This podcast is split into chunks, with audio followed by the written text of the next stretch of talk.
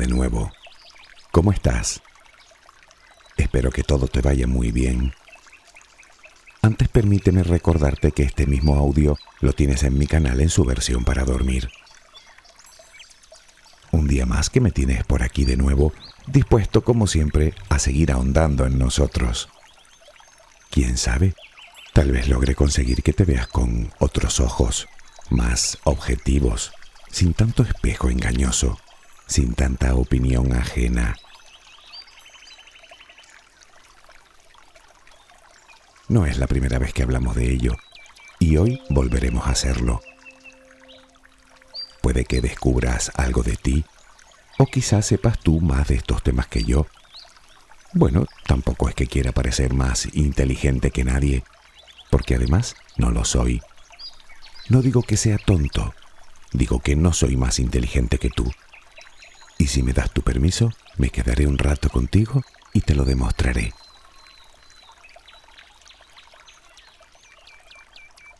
Si tú le preguntas a cualquiera si se siente más inteligente que la media, te dirá que no, taxativamente. De hecho, si así fuera, tacharíamos a esa persona de arrogante y vanidosa. Sin embargo, todos hemos hecho cosas que pensábamos que los demás no se iban a dar cuenta. No me digas que no. Ni cuando eras niña o niño. Te resultará curioso saber que ese hecho tiene nombre y se llama superioridad ilusoria. Y se da más cuanto menos capaz es la persona. Claro que cuando sucede en los niños es comprensible. El problema es cuando lo creemos de adultos. ¿En quién estás pensando ahora? Pero bueno, ¿qué entendemos por inteligencia? Interesante pregunta. Si buscas una única definición que lo englobe todo, no creo que la encuentres. ¿Qué es la inteligencia? Bueno, vayamos primero a ver qué dice el diccionario.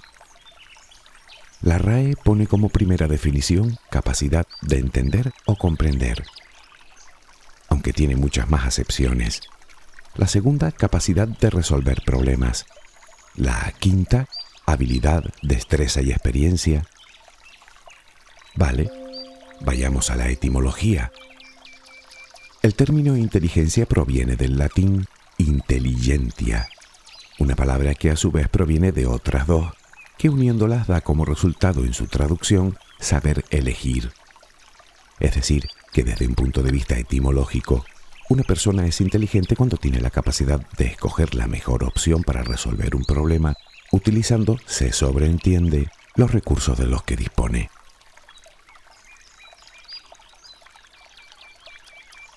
Para la psicología, inteligencia es la capacidad cognitiva y el conjunto de funciones cognitivas como la memoria, la asociación y la razón.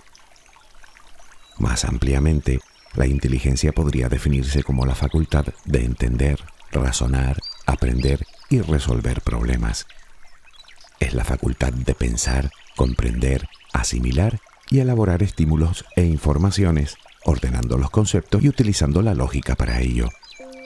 Se considera también una cualidad mental que consiste en la capacidad de aprender de la experiencia y utilizar ese conocimiento para adaptarnos a situaciones nuevas. No obstante, y después de tanta definición, creo que ambos sabemos a qué inteligencia nos referimos, ¿verdad? hay personas listas y hay personas tontas. Seguro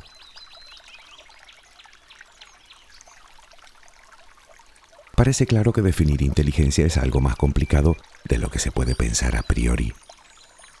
Además depende mucho de a quién se lo preguntemos. Si le preguntamos a Howard Gardner, psicólogo estadounidense, conocido por formular la teoría de las inteligencias múltiples, de la cual hablaremos después, te dirá que la inteligencia es la capacidad de resolver problemas o elaborar productos que sean valiosos en una o más culturas. Interesante también.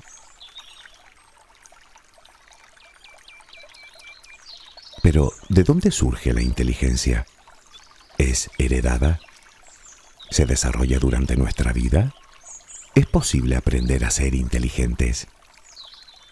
Son preguntas a las cuales la ciencia lleva muchos años intentando dar respuesta.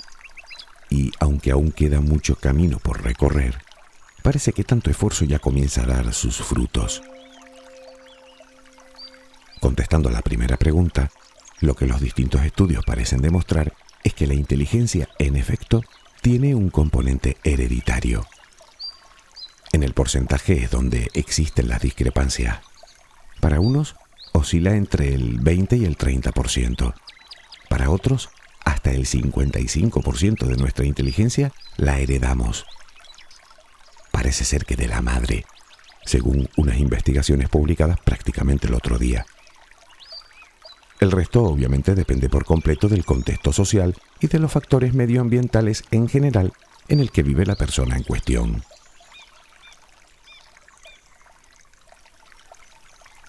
Si queremos ver la botella medio llena, solo tenemos que pensar que entre un 45 y un 80% de nuestra inteligencia depende de nuestro entorno. Y eso me lleva a contestar a la pregunta, ¿podemos aprender a ser inteligentes? Tanto como eso no, pero sí puedes encargarte de mantener la mente abierta y ocupada para poder desarrollar todo su potencial, llegar a tu límite, por así decirlo. Recuerda que nuestro cerebro es muy maleable y que nunca pierde la capacidad de aprender si lo mantenemos trabajando. Resumiendo, una parte de tu inteligencia la traes de fábrica, el resto, la mayor parte dicho sea de paso, la desarrollas durante la vida. Otro día hablaremos de las recomendaciones que nos dan los expertos para mantener una mente ágil y desarrollar nuestro potencial. Hoy intentaremos entender bien eso de la inteligencia.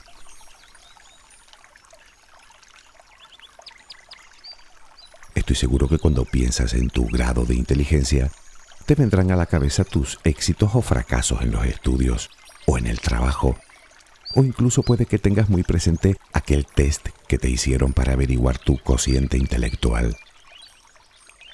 Bueno, pues va a ser que nada de eso te dice si realmente eres inteligente o no, al menos en toda su dimensión. Los test o exámenes de inteligencia tienen aproximadamente un siglo de vida y solo analizan las capacidades de lógica, matemática y lingüística de una persona lo que se considera insuficiente y poco preciso con respecto a la capacidad real de un sujeto. Es decir, que el cociente intelectual está bien, pero no lo es todo. Parece ser que tratándose de la inteligencia no encontramos una manera de medirla, al menos de forma exacta.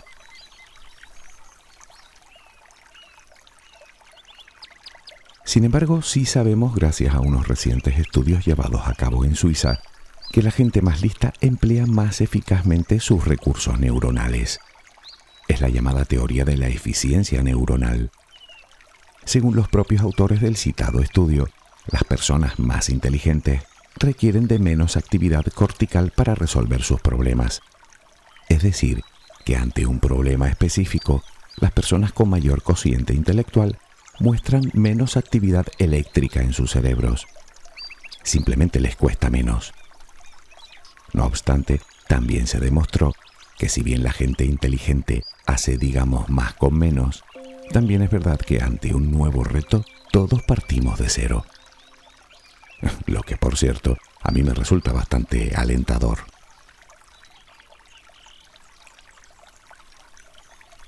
Otros investigadores afirman que la inteligencia tiene que ver, sobre todo, con la capacidad de actuar de manera flexible en entornos cambiantes verás a qué se refiere. Desde que nacemos guardamos todo tipo de experiencias y conocimientos. Cuanto mayores somos, mayor es nuestra experiencia, por lo que acumulamos más patrones en el cerebro que nos permiten realizar predicciones. A eso le llaman inteligencia cristalizada. Por el contrario, algo común en la juventud es precisamente la falta de experiencia. Sin embargo, adoleciendo de inteligencia cristalizada, tienen de otra a la que llaman inteligencia fluida. Viene a ser que el cerebro actúa con una especial agilidad a la hora de tomar decisiones o de aprender. Obviamente, a más edad, más inteligencia cristalizada y menos inteligencia fluida. ¿Recuerdas cuando hablábamos de desaprender para poder aprender?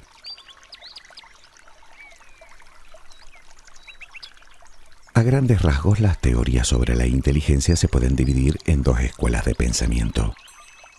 Una de ellas asume que hay una sola inteligencia general, también conocida como la teoría del factor G o de la inteligencia unitaria. Y la otra defiende que existen múltiples inteligencias o diferentes formas independientes de inteligencia.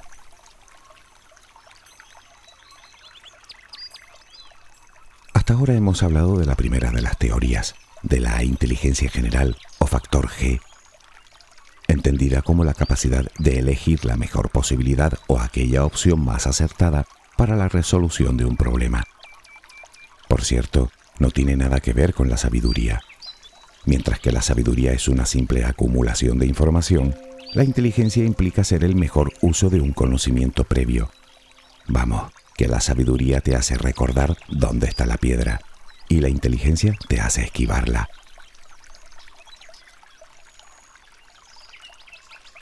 Seguro que has escuchado o leído lo siguiente. Todo el mundo es un genio, pero si juzgas a un pez por su habilidad para trepar árboles, vivirá toda su vida pensando que es un inútil.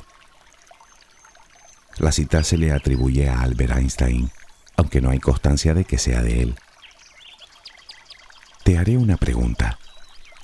¿Hay algo que se te dé especialmente bien de forma natural? ¿Sueles hacer o has hecho algo que digas, he nacido para esto? Una de esas cosas que, aún empezando desde cero, apenas te cuesta dominar. Seguro que sí. Ya, ¿y qué tienen que ver nuestras habilidades con nuestra inteligencia? Pues parece ser que mucho, según la segunda de las teorías, la de las inteligencias múltiples. Según la teoría de las inteligencias múltiples, todas las personas poseemos ocho clases de inteligencia. Son capacidades, o como dice el autor de la teoría, Howard Gardner, el potencial de cada individuo. A ninguna de ellas se le puede considerar más valiosa que a las otras. En cada uno de nosotros, una o varias de esas inteligencias destaca sobre las demás. Nadie las tiene todas igualmente desarrolladas de hecho, el grado de desarrollo que tenemos de cada una de ellas es una de las principales diferencias entre tú y yo. Muchas de las cosas que hacemos diariamente requieren del uso de más de una de ellas.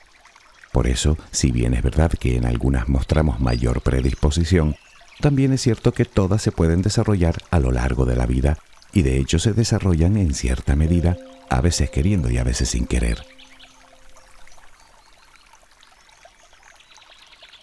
Probablemente la pregunta que te estés haciendo ahora mismo es, vale, pero entonces ¿cuántas inteligencias hay?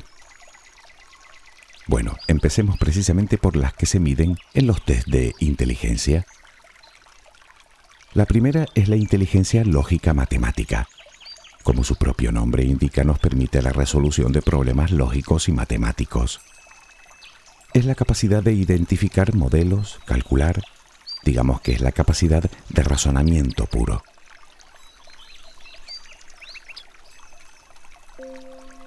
En segundo lugar colocaremos a la inteligencia llamada lingüística verbal. Bueno, está claro que hay personas con algo a lo que llamamos facilidad de palabras y otras que no. Hay personas que se sientan delante de una página en blanco y son capaces de escribir un bello poema o una historia maravillosa. Se trata de la destreza y fluidez en el manejo de la palabra hablada y escrita. Obviamente tiene mucho que ver con el proceso comunicativo.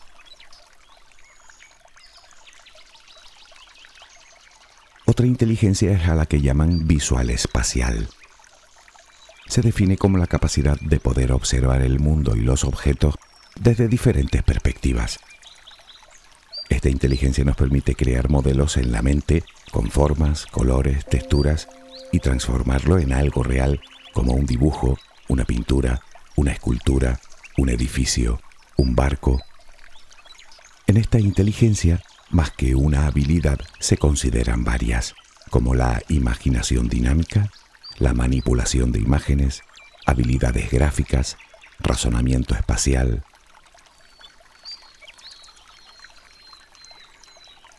Otra inteligencia es la corporal cinética. Esta nos permite controlar el movimiento de las distintas partes de nuestro cuerpo para realizar determinadas actividades físicas. Se necesita de ella para una correcta coordinación y ritmo. Lógicamente, los deportes, la escena y la danza son algunas de las actividades donde más inteligencia de ésta se concentra.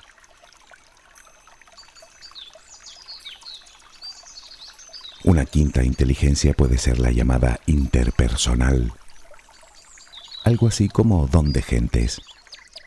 Es la habilidad de relacionarse e interactuar con otras personas de manera eficiente. Es la capacidad que nos permite entender, empatizar, comunicarnos de forma apropiada, utilizando correctamente la voz, los gestos, las expresiones. Además incluye la capacidad de comprender la afectividad de parte de otros seres vivos. Es, en resumen, lo que podríamos considerar la inteligencia emocional. Aunque otros autores prefieren separarla y añadirla a la lista como una inteligencia con carácter propio. Luego veremos qué diferencias ven los que la defienden.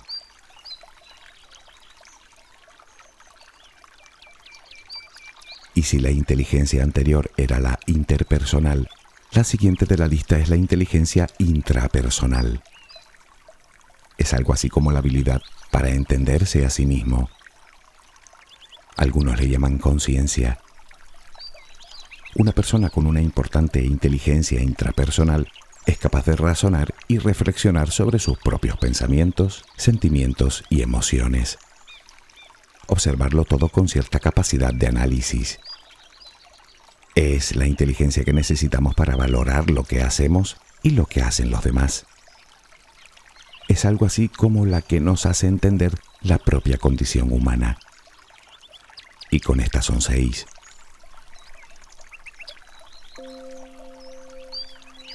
Nos quedan dos. Por un lado está la inteligencia musical. Es la que necesitamos para expresar emociones e ideas a través de la música la que nos permite crear sonidos, melodías y ritmos. Esta no creo que requiera de demasiada explicación. Y por último nos falta la llamada inteligencia naturalista. En realidad, esta no entraba en el primer trabajo de Garner, pero se incluyó posteriormente. Es la que nos permite comprender nuestro entorno natural. Quienes poseen esta inteligencia especialmente desarrollada tienen la habilidad de distinguir, ordenar, clasificar comprender la naturaleza. Hablamos de la biología, geología, astronomía.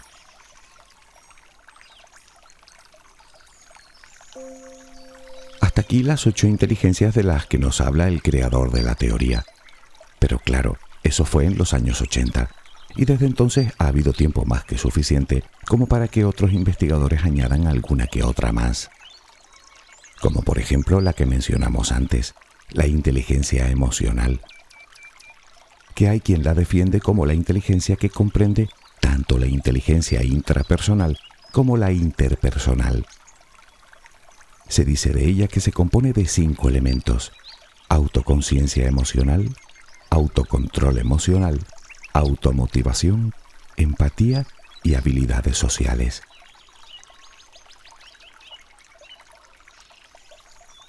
Otra puede ser la inteligencia creativa. Se puede decir que es la capacidad de producir ideas. Es la flexibilidad para poder ver y abordar situaciones de forma diferentes, pero poco habituales o novedosas. Es la inteligencia innovadora, por así decirlo.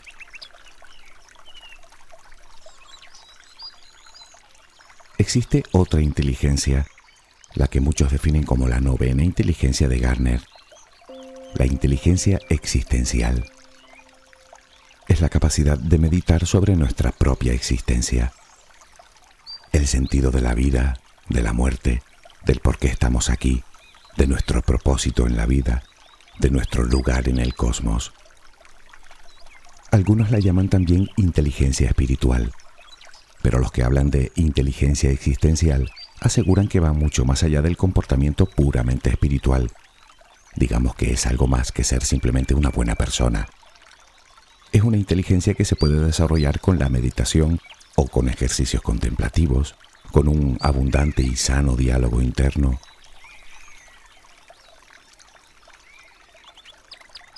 Para finalizar la lista de inteligencias que se observan, nos queda mencionar la inteligencia colaborativa.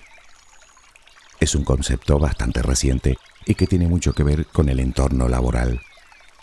Es algo así como la capacidad de elegir la mejor opción para alcanzar una meta trabajando en equipo. Ahora mismo es una de las competencias más valoradas por los empleadores en las empresas más punteras en la gestión de recursos humanos.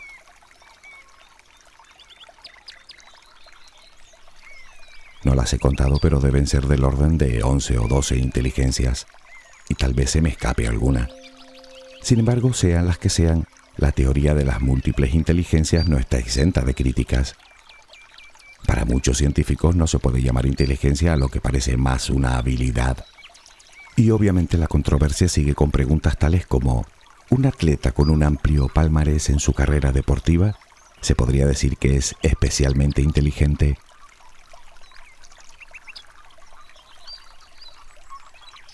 Entrar en ese debate es algo que no parece tener mucho sentido.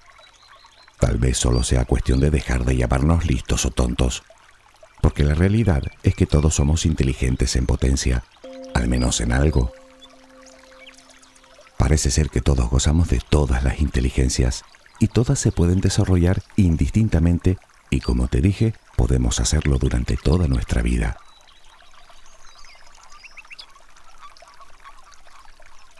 Te habrás dado cuenta de que todo esto es, al menos de momento, imposible de cuantificar. ¿Quién es más inteligente?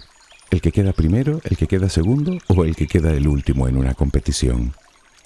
¿El que se expresa bien o el que dibuja bien? ¿El matemático o el psicólogo? ¿El maestro o el atleta? ¿El bailarín o el escritor? ¿Y tú? ¿Qué me dices de ti?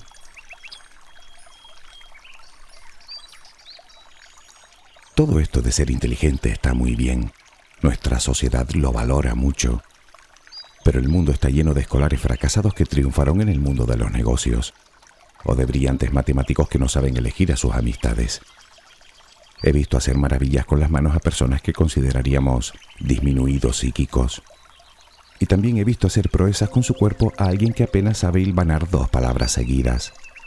He visto a un boxeador escribir poesía y a un hombre tocar la guitarra con los pies. ¿Qué es ser inteligente?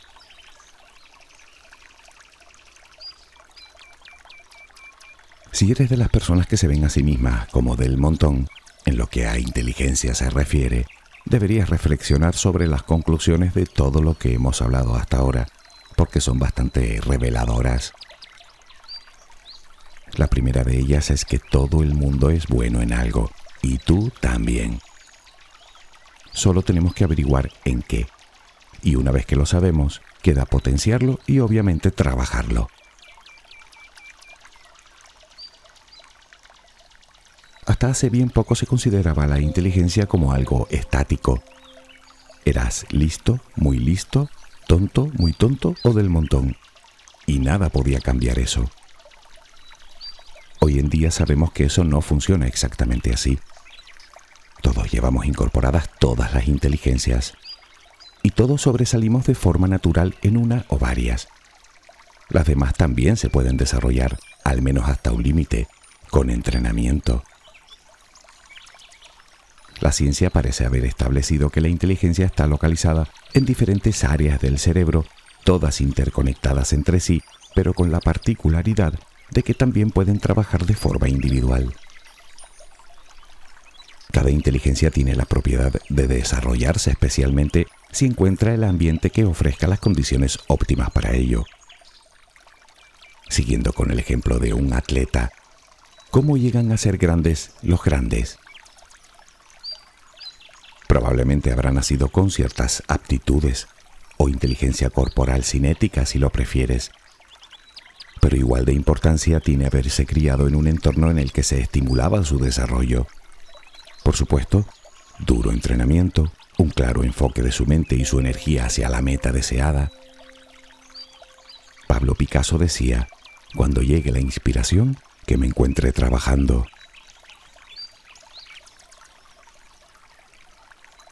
Así pues llegamos a la última conclusión. Los datos académicos no lo son todo. Es más, dicen bastante poco de ti. En todo caso, hablan de tu entorno y de tus circunstancias del momento. En las escuelas continúan dando más importancia a las matemáticas que al dibujo, a la lengua que a las emociones. Tal vez por ello te cueste tanto encontrar tus habilidades innatas.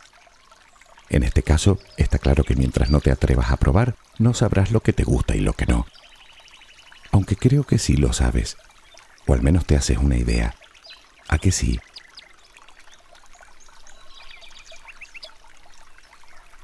También puede ser que me digas lo contrario, que sabes perfectamente para qué has nacido. ¿Mm? ¿Y lo haces? ¿Sí? ¿No? Al final la pregunta siempre es la misma. ¿Prefieres hacer lo que te gusta o hacer lo que los demás esperan de ti? ¿Quieres ser tú o lo que los demás quieren que seas? ¿Quién va a vivir tu vida? Allá tú. Por cierto, tú sigues buscando la felicidad, ¿verdad? No, por nada, solo preguntaba. Espero que tengas una luminosa jornada.